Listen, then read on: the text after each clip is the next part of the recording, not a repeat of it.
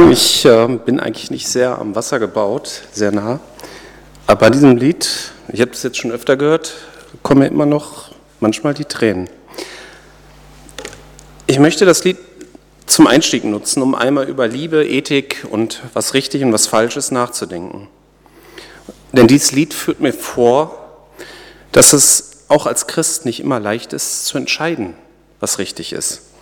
Ich habe mir das Lied mit meinem Sohn Tim angesehen und wir sind nahezu zeitgleich, unabhängig voneinander darauf gekommen, dass wir dieses Lied auch als Einstieg in ein Jugendthema verwenden könnten. Das haben wir auch gemacht. Das heißt, der Mattis wird vielleicht manches wiedererkennen. Nee, du warst auch nicht da, ne? Doch, du warst da, genau. Ähm, dabei sind natürlich noch ein paar zusätzliche Gedanken mit in diese Predigt mit eingeflossen. Quasi das Jugend, Jugendthema als Inkubator für diese Predigt. Und ich glaube, es ist auch ganz gut, dass die Kinder, die Schulkinder nicht mehr dabei sind. Das, äh, ja, man, naja. Und natürlich hat mich Tim auch gefragt, was ich denn in dieser Situation getan hätte. Und es wäre sicherlich mal interessant, mal so als Eltern hier darüber zu diskutieren. Was hätten wir getan in so einer Situation? Ja, was hätte ich denn getan? Also ich muss vorneweg schicken, dass, wie es bei euch sicherlich auch so ist, mir das Lügen eher schwer fällt. Andererseits, wenn ich da so einen selbstgerechten Menschen sehe, der sich daran ergötzt, wie mein Kind heruntergemacht wird, und ich im Gesicht meines Kindes die Zerknirschtheit sehe, dann hätte ich vielleicht ähnlich gehandelt in dieser Situation. Aber es ist nicht so leicht, hier eine schnelle, eindeutige Antwort zu geben. Der Sänger drückt sich ja so ein bisschen um die Frage herum, ob das Verhalten jetzt richtig oder falsch war. Er sagt, es wäre ihm egal. Das ist mir dann doch ein bisschen zu einfach und ich möchte mit euch da noch ein bisschen drüber nachdenken. Wir sehen hier einen Konflikt zwischen Wahrheit und Liebe. Und es gibt in der Bibel eine sehr bekannte Geschichte, die so eine gewisse Ähnlichkeiten, gewisse Ähnlichkeiten mit dem Lied hat. Und die möchte ich jetzt mit euch betrachten. Das ist aus Johannes 8, Vers 2 bis 11. Früh am Morgen war Jesus wieder im Tempel. Das ganze Volk versammelte sich um ihn und er setzte sich und begann zu lehren. Da kamen die Schriftgelehrten und Pharisäer mit einer Frau, die beim Ehebruch ertappt worden war. Sie stellten sie in die Mitte, sodass sie jeder sehen konnte. Dann wandten sie sich an Jesus. Meister, sagten sie, diese Frau ist eine Ehebrecherin. Sie ist auf frischer Tat ertappt worden. Mose hat uns im Gesetz befohlen, solche Frauen zu steinigen. Was sagst du dazu? Mit dieser Frage wollten sie Jesus eine Falle stellen, um dann Anklage gegen ihn erheben zu können. Aber Jesus beugte sich vor und schrieb mit dem Finger auf die Erde. Als sie jedoch darauf bestanden, auf ihre Frage eine Antwort zu bekommen, richtete er sich auf und sagte zu ihnen, wer von euch ohne Sünde ist, der soll den ersten Stein auf sie werfen. Dann beugte er sich wieder vor und schrieb auf die Erde. Von seinen Worten getroffen, verließ einer nach dem anderen den Platz. Die Ältesten unter ihnen gingen als Erste. Zuletzt war Jesus allein mit der Frau, die immer noch da stand, wo sie ihre Ankläger sie hingestellt hatten. Er richtete sich auf. Wo sind sie geblieben? fragte er die Frau. Hat dich keiner verurteilt? Nein, Herr, keiner, antwortete sie. Da sagte Jesus, ich verurteile dich auch nicht, du darfst gehen. Sündige von jetzt an nicht mehr. Diese Geschichte ist ja quasi ein Klassiker. Wir kennen auch viele Leute, die sonst wenig in der Bibel lesen. Und sie hat verschiedene Betrachtungsebenen. Die erste Ebene ist die Frage des richtig und falsch, die Frage der Fakten, der Wahrheit. Die Tat der Frau war falsch. Das ist Fakt und es bestreitet hier auch niemand. Das redet hier auch niemand schön und niemand sucht hier Verständnis für diese äh, Tat. Auch Jesus sagt am Ende, sündige nicht mehr. Und natürlich würde man im persönlichen Gespräch da sensibler mit umgehen. Man würde nach Gründen fragen, gemeinsam überlegen, was man tun kann, wie man aus so einer Nummer wieder rauskommt. Aber die sachliche und vielleicht auch seelsorgerliche Auseinandersetzung mit der Problem, mit der Tat der Frau, auch mit ihrer Sünde, war natürlich spätestens zu dem Zeitpunkt zu Ende, als die Schriftgelehrten und Pharisäer sie in die Mitte stellten, dass sie jeder sehen konnte.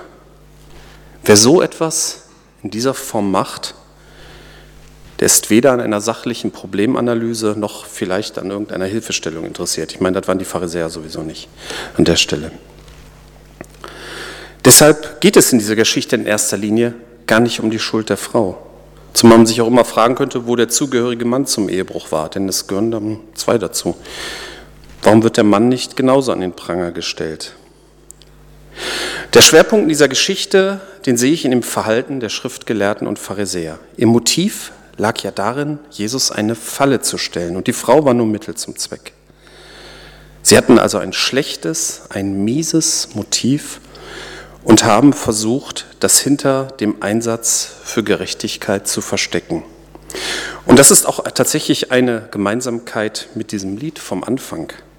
Ob dieser Schulrektor jetzt wirklich so ein, ähm, entschuldigt dieses Wort, so ein Arsch war, oder ob der Sänger das nur so empfunden hat, wissen wir natürlich nicht genau.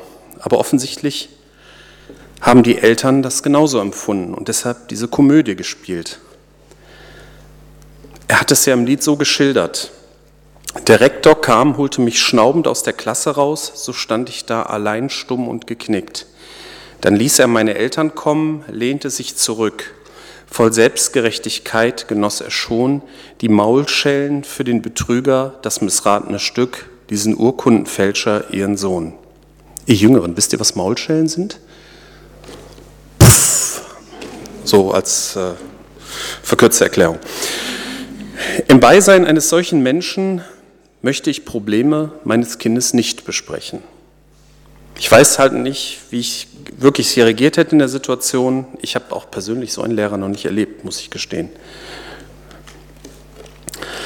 Und wenn wir jetzt, jetzt einmal mit den Schriftgelehrten oder auch mit diesem Rektor aus dem Lied vergleichen, wir sollten uns davor hüten, Gerechtigkeitsempfinden oder Wahrheitsliebe als vorgeschobenes Vehikel für niedere Motive zu verwenden, wie zum Beispiel Selbstgerechtigkeit, Hass, Besserwisserei, Selbsterhöhung, Unbarmherzigkeit oder einfach um andere vorzuführen, so wie die Pharisäer es wollten. Interessant ist, dass diese Falle für Jesus, für Jesus selbst, nur ein vordergründiges Problem war. Jesus hätte ja sagen können, euch interessiert die Wahrheit doch überhaupt nicht, die Gerechtigkeit. Ihr wollt mich nur in eine Falle locken. Das wäre richtig gewesen.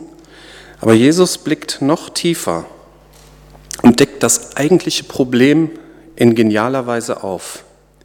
Die Pharisäer hatten den nahezu zwanghaften Wunsch, immer alles richtig zu machen und nie zu sündigen. Und das macht natürlich unfrei und man wird streng und hartherzig gegenüber anderen. Man macht das auch deswegen, damit man sich nicht mit seinen eigenen Sünden beschäftigen muss. Und durch Jesu Aussage, wer von euch ohne Sünde ist, der soll den ersten Stein auf sie werfen, wird das aufgedeckt. Sie gehen alle weg, niemand wirft einen Stein.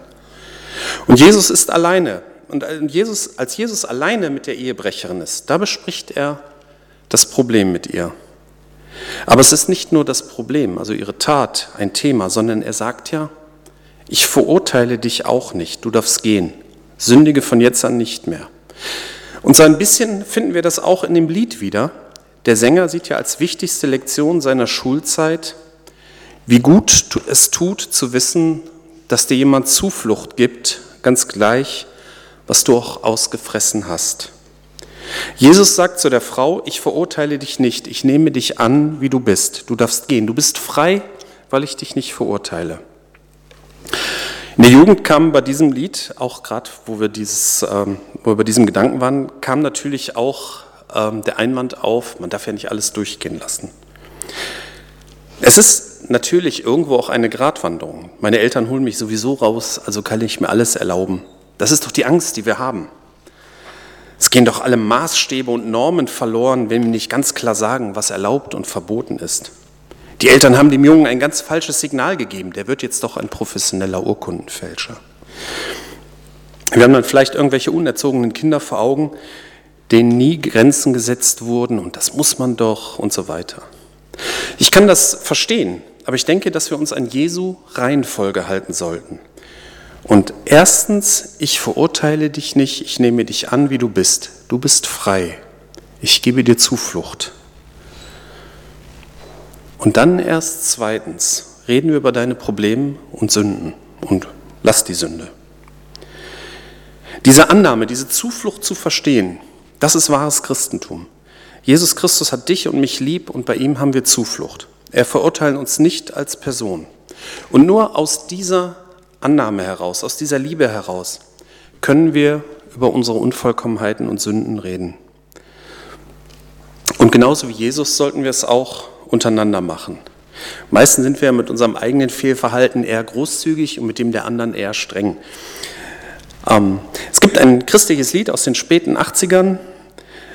Nehmt einander an, wie Christus euch angenommen hat, reicht einander die Hand und seid zur Versöhnung bereit. Und wenn dieses Annehmen, dieses Vertrauen da ist, dann können wir auch über unangenehme Dinge reden. Und natürlich müssen wir auch allgemein, hm? Nee, ich glaube nicht. Ich glaube, das von Frank und Peter Hübner, aber das führt jetzt zu weit.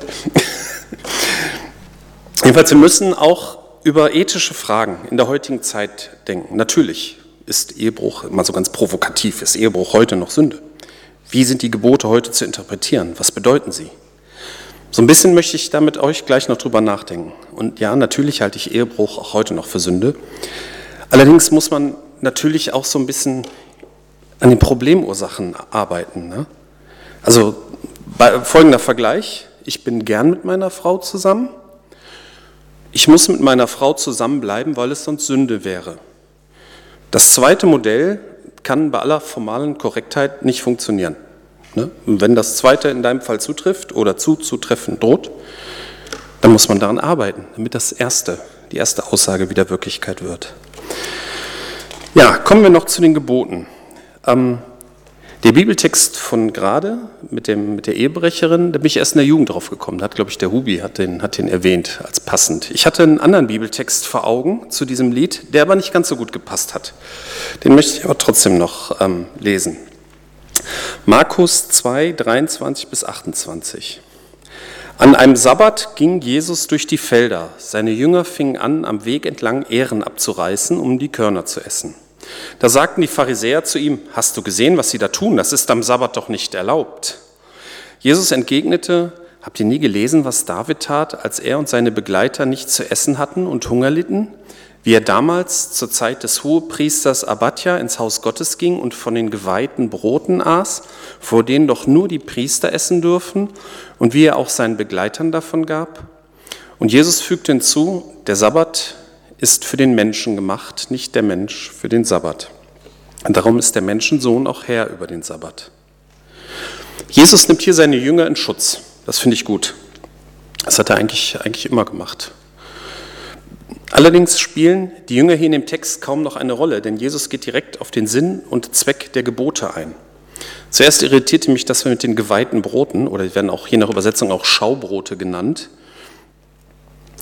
Ich habe mal nachgeguckt, was, was die so bedeuten. Ähm, ich lese mal aus, äh, aus 3. Mose 24, 5 bis 9. Da ist äh, beschrieben, was, was mit diesen Broten auf sich hat. Das ist eine Anweisung an die Tempeldiener. Du sollst zwölf Laib Brote aus feinem Mehl backen, zwei Krug Mehl sollst du für jeden Leib nehmen. Lege die Brote in zwei Stapeln zu sechs Broten auf den goldenen Tisch vor den Herrn. Ne, also zwei Stapel, jeweils Sechs Brote, also zwölf Brote insgesamt. Ähm, leg auf jeden Stapel reinen Weihrauch. Dieser soll anstelle des Brotes als Opfer für den Herrn auf dem Altar verbrannt werden. An jedem Sabbat sollen diese Brote vor dem Herrn ausgelegt werden. Das ist eine dauernde Bundesverpflichtung von Seiten der Israeliten. Die Brote, die sie im Heiligtum essen sollen, stehen Aaron, das war damals der Priester oder der Urvater aller Priester, und seinen männlichen Nachkommen für alle Zeiten zu. Denn diese Brote sind ein besonders heiliger Teil der Opfer, die dem Herrn durchs Feuer dargebracht werden. Also ich würde gerne erklären, was das genau bedeutet, aber ich habe selber nicht hundertprozentig verstanden. Ähm, es könnte ein Hinweis auf Jesus sein. Zwölf Brote, für jeden israelitischen Stamm ein Brot. Und der Weihrauch, der anstelle der Brote verbrannt wird, ist ein Hinweis auf das stellvertretende Opfer Jesu.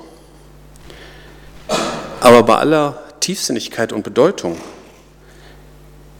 der Hunger von David und seinen Leuten war wichtiger als das Symbol im Tempel. Und das finde ich schon bemerkenswert. Und dann kommt diese zentrale Aussage zum Sabbat. Der Sabbat ist für den Menschen gemacht, nicht der, Menschen, nicht der Mensch für den Sabbat. Und ergänzend dazu, der Menschensohn ist Herr über den Sabbat. Man sieht hier schon so ein bisschen, ja, die, was, was Gebote sind oder wofür Gebote sind. Ähm, ich möchte noch mal noch einen weiteren Text lesen, der auf den vorhin mit den Ehren folgt.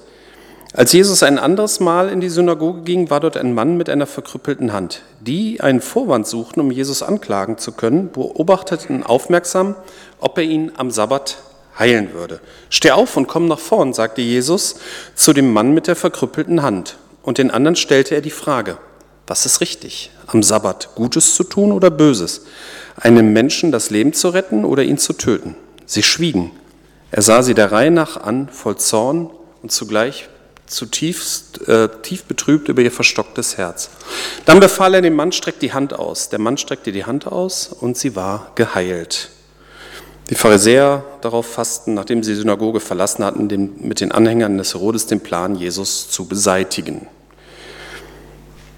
Komisch, ne? Was ist richtig? Am Sabbat Gutes tun oder Böses? Einem Menschen das Leben zu retten oder ihn zu töten? Gottes Gebote sind für uns da und sie sind gut für uns. Und man kann in Bezug auf die Gebote von zwei Seiten vom Pferd fallen.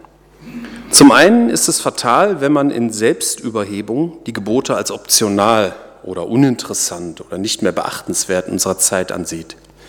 Und zum anderen, man sich gar nicht mehr für den Inhalt und Zweck der Gebote interessiert, sondern nur ängstlich darauf bedacht ist, sie ja nicht zu übertreten. Die Pharisäer haben ja zusätzliche Verbote um die Gebote drumherum gemacht damit man ja nicht aus Versehen die Gebote übertritt. Und das macht natürlich unfrei. Das führt zu einer unfreien Gesellschaft. Ne, es gibt zum Beispiel ein Schrittegebot, weil man am Sabbat nicht arbeiten darf, hat man sich überlegt, okay, dann darf man insgesamt nur, ich weiß gar nicht, wie viele Schritte das waren, gehen, dann kommt man auch nicht in die Gefahr, aus Versehen zu arbeiten. Oder das Verbot, anderen zu helfen, ne? An heilen. Na klar. Aber die waren der Meinung, das wäre am Sabbat verboten. Das ist natürlich fatal und absurd. Wir müssen die Gebote Gottes, insbesondere die zehn Gebote, die zeitlos sind, verstehen und befolgen. Dann helfen sie uns wirklich. Ja, ich komme zum Schluss. Ich fasse nochmal zusammen. Wir haben uns dieses Lied angehört, in dem Eltern ihr Kind in Schutz nehmen. Durch eine Lüge. Aber ich bin mir nicht sicher, ich hätte es vielleicht genauso gemacht in dieser konkreten Situation. Wir haben uns die Geschichte mit der Ehebrecherin angesehen. Die Sünde der Frau war nicht die Hauptsache der Geschichte und das Gerechtigkeitsempfinden der Pharisäer nur ein Vorwand für niedere Motive. Die Aussage, wer ohne Sünde ist, werfe den ersten Stein, deckt das Kernproblem der Pharisäer auf. Jesus nimmt die Frau als Person an, genauso wie er auch uns als Person annimmt. Und erst nach Annahme, nach Zuflucht wird über die Sünde gesprochen. Auch bei uns muss die gegenseitige Annahme als erstes kommen, sonst funktioniert Gemeindeleben nicht. Und danach kommen natürlich auch ethische Fragen, auch Fragen des Fehlverhaltens. Und dann haben wir die Gebote noch etwas allgemeiner betrachtet. Der Sabbat ist für den Menschen gemacht, nicht der Mensch für den Sabbat. Und ich denke, das gilt für jedes Gebot. Jedes, die Gebote sind für uns, zu unserem Nutzen. Und wir wollen die Gebote Gottes verstehen und sie auch befolgen. Nur beides zusammen macht Sinn. Amen.